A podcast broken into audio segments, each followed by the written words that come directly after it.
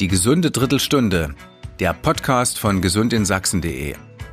Alles, was zu den Themen Gesundheit, Vorsorge und moderne Heilmethoden in Sachsen wichtig ist. Redakteur Jens Fritsche im Gespräch mit Experten.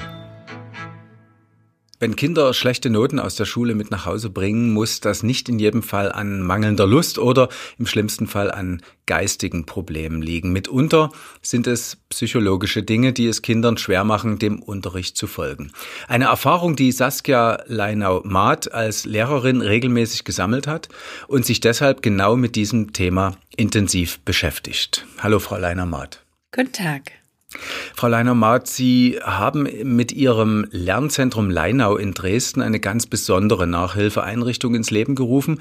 Und bevor Sie an das Thema Nachhilfe gehen, analysieren Sie zunächst einmal die Gründe für schlechte Noten. Gründe dürften ja so vielschichtig sein, wie, wie es verschiedene Menschen gibt. Wie kommen Sie diesem Problem auf die Spur? Naja, wir stellen uns erstmal Fragen. Seit wann gibt es diese Probleme? Was ist eventuell aufgetreten? Gab es familiäre Veränderungen, zum Beispiel durch eine Geburt eines Geschwisterkindes, Tod eines Familienmitglieds oder gar die Trennung der Eltern?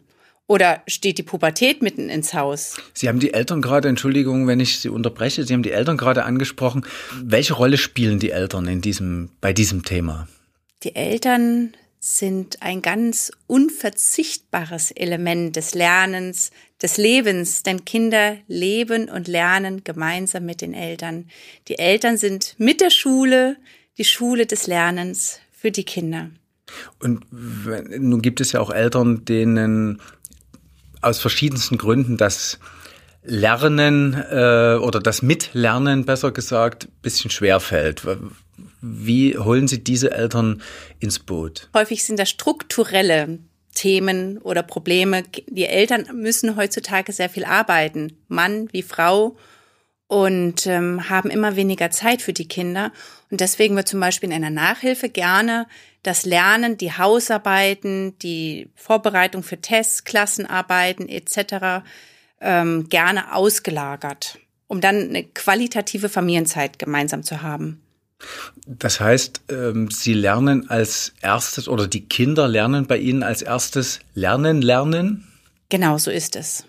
Wie, wie muss man sich das vorstellen? Das ist eine große Frage, denn jedes Kind ist individuell.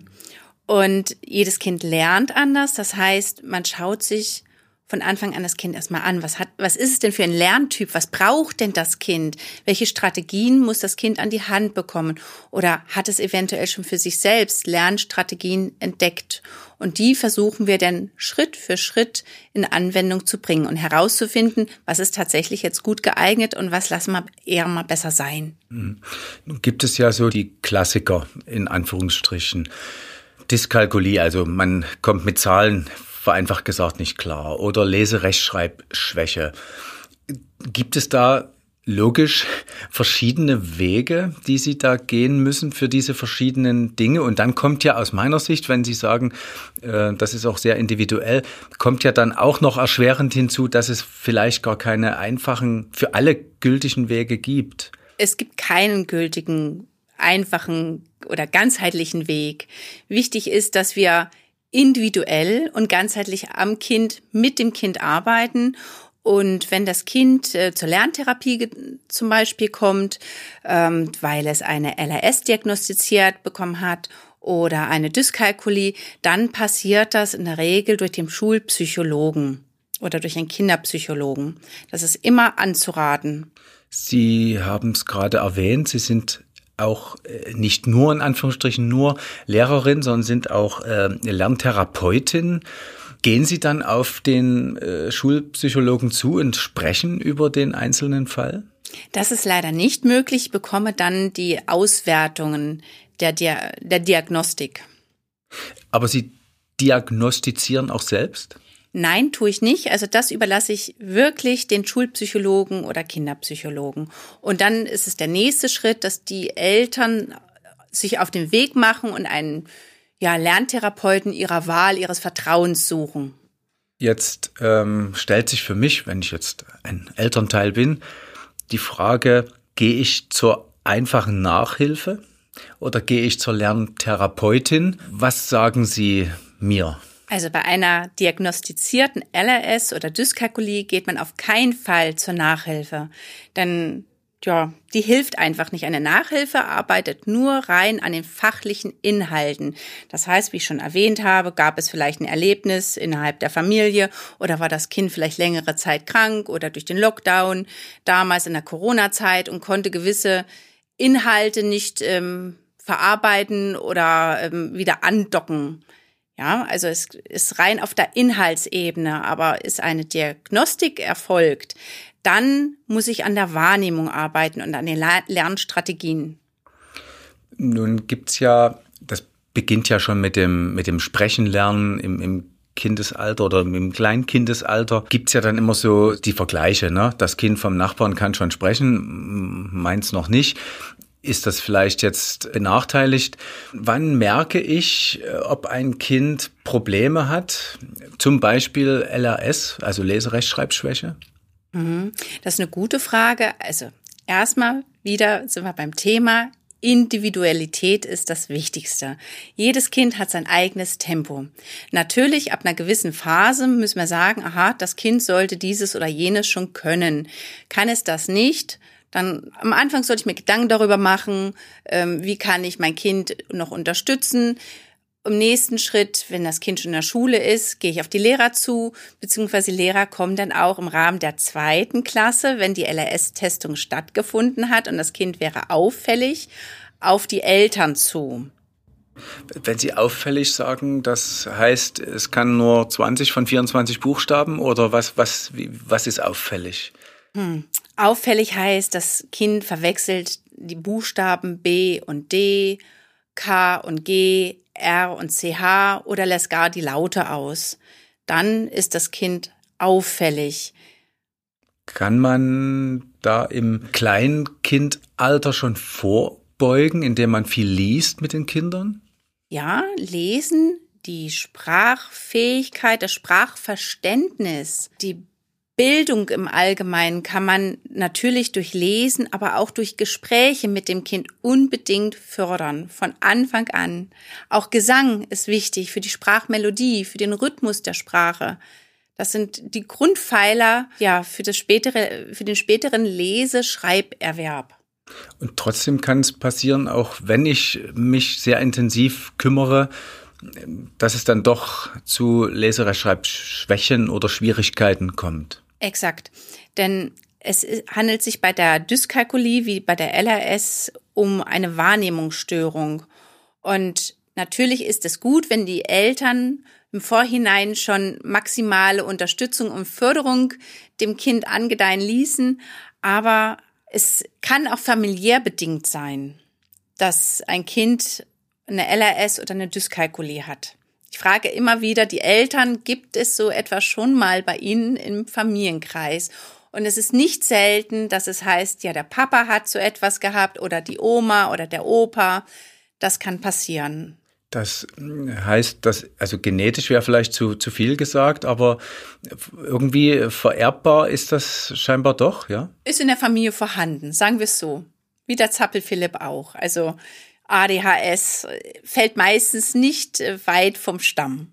Ja, wir, wir kommen ja zum Glück äh, von der vom Ruhigstellen äh, durch Medikamente im Fall von ADHS äh, zunehmend weg äh, zu anderen Therapiemöglichkeiten. Wie sehen Sie das? Also ich, meine eigene Meinung ist, dass ich kein Verfechter von Medikamentengabe bin. Also es wäre für mich der aller, aller, allerletzte Schritt. Ich würde versuchen, den Eltern viele andere Schritte, Zwischenschritte vorher zu empfehlen. Es gibt viele Triggerpunkte am Körper, die das Kind durch Kinesiologie zum Beispiel bei uns, bei mir im Lernzentrum erlernen kann. Die Heilpraktikerin kann helfen, unterstützen durch Bachblüten, durch Homöopathie. Ähm, ich denke, das sollte erstmal ausgeschöpft werden. Auch der Osteopath kann eine gute Anlaufstelle sein. Das ist das, was Sie unter ganzheitlich verstehen. Richtig. Aber natürlich auch der Kontakt zu den Eltern, zu der Lehrerschaft, zum Kind natürlich, aber auch ähm, zu anderen Bereichen des Lebens zu schaffen und in Kontakt zu stehen. Hinzu kommt ja auch das Thema Nebenwirkungen von Medikamenten. Was, was ist da Ihre Erfahrung? Das ist einer der Gründe, weshalb ich Medikamentenvergabe auf die lange Bank erstmal schieben würde. Das wäre das allerletzte ähm, Instrument, was auszuwählen wäre. Denn man darf ja nicht vergessen, Medikamente haben ja schließlich auch Nebenwirkungen, zum Beispiel auf die Nieren, auf unser Immunsystem, auf unser ja, Wohlbefinden und ähm, auch auf, die, auf den Appetit des Kindes. Nicht selten haben Kinder, die ähm, zum Beispiel Ritalin bekommen, ab, ja, Appetitlosigkeit. Ja, und Kinder sollten ja nicht stillgestellt werden. Äh, wenn ich Sie richtig verstanden habe, Sie dürfen zwar jetzt nicht äh, auf den Schulpsychologen zugehen, aber auf die Lehrer können Sie zugehen.